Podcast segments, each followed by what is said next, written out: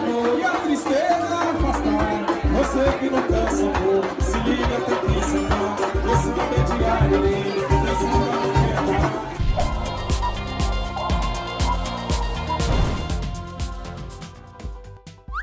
Convidado filma José Disseu dançando em festa em Brasília. Acredite se quiser, preso no mensalão e no petrolão, José Dirceu continua fazendo a festa.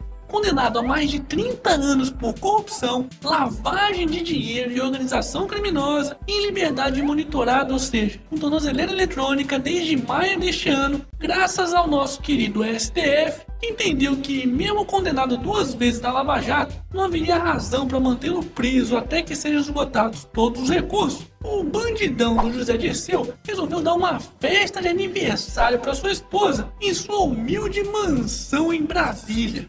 E olha que a festança contou com a presença de outro ilustre bandido, quer dizer, outro corrupto, condenado a mais de seis anos de prisão, mas que também foi perdoado pelo STF, João Paulo Cunha.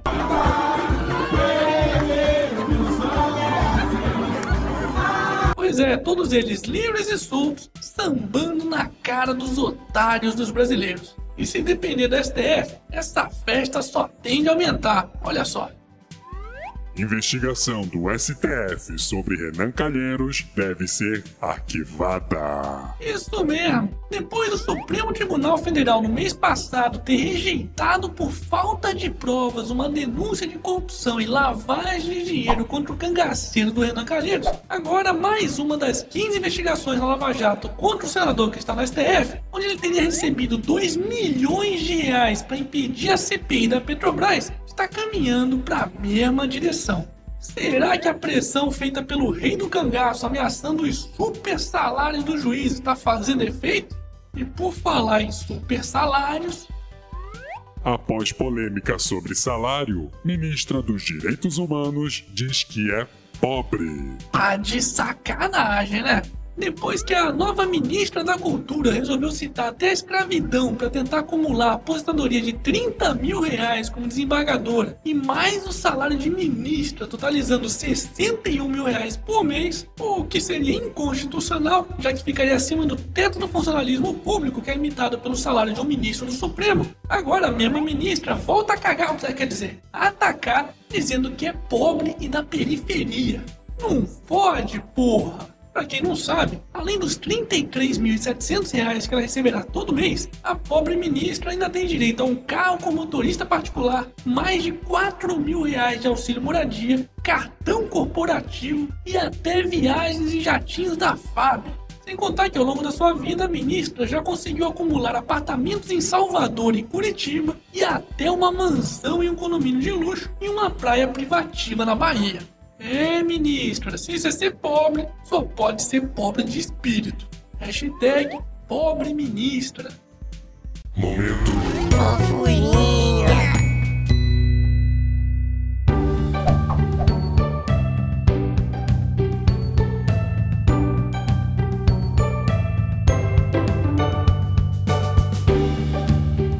Calma, filha da puta, ainda tá cheio de feriado vindo por aí.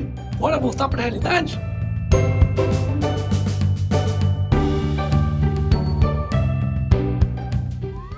Atos em São Paulo e Rio de Janeiro protestam contra a PEC do aborto e cobram Maia e bancada religiosa. Os nossos queridos políticos estão conseguindo unir pessoas de ideologia totalmente oposta e até religiosos contra o absurdo que é a PEC 181. Aquela que criminaliza todo tipo de aborto, inclusive aqueles já previstos na legislação brasileira, como em casos de risco de morte para a mãe, má formação do feto e até estupro. Pois é, diz a lenda que o Bolinha, quer dizer, o presidente da Câmara, Rodrigo Maia, vai barrar esse projeto na Câmara. Então, pessoal, é bom aproveitar que eles estão curtindo o feriadão e acompanhando as redes sociais para botar pressão nesses putos. Hashtag diga não à PEC 181. Momento E aí, já comprou seu otarinho? Então faça que nem o Felipe Rei, que me mandou uma foto do otarinho na praia de Tabatinga, no litoral norte de São Paulo. Oh, que legal! Leva eu, caralho! O quê? Ainda não comprou o seu? Então corre lá na lojinha. Vou deixar o link aqui na descrição do vídeo. Quero receber mais fotos, hein?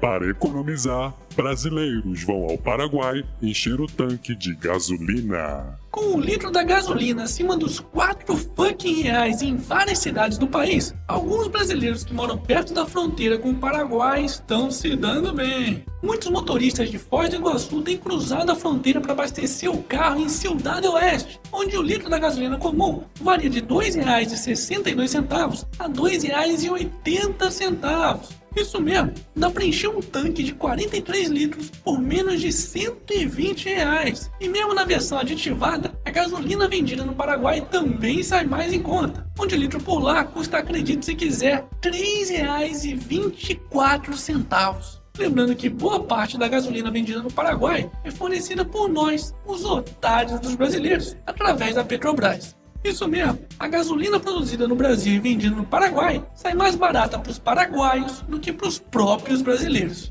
Aliás, vale a pena rever o vídeo que eu fiz em 2015 falando justamente sobre esse assunto, porque ele continua mais atual do que nunca. Hashtag somos todos otários.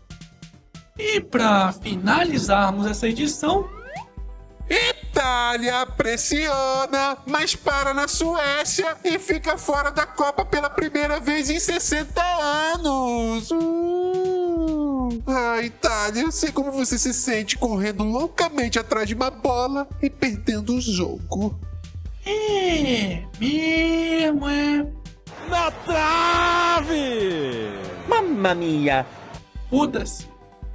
E esse foi mais um Otário News com as principais notícias do dia. E aí, curtiu? Então se inscreve nessa bagaça e regaceira nesse like. Ah, e não se esqueça de conferir os otarinhos e otarinhas na loja do canal do Otário. Quero receber mais fotos, hein? Vou deixar o link aqui na descrição do vídeo. E amanhã, quem sabe, tem mais.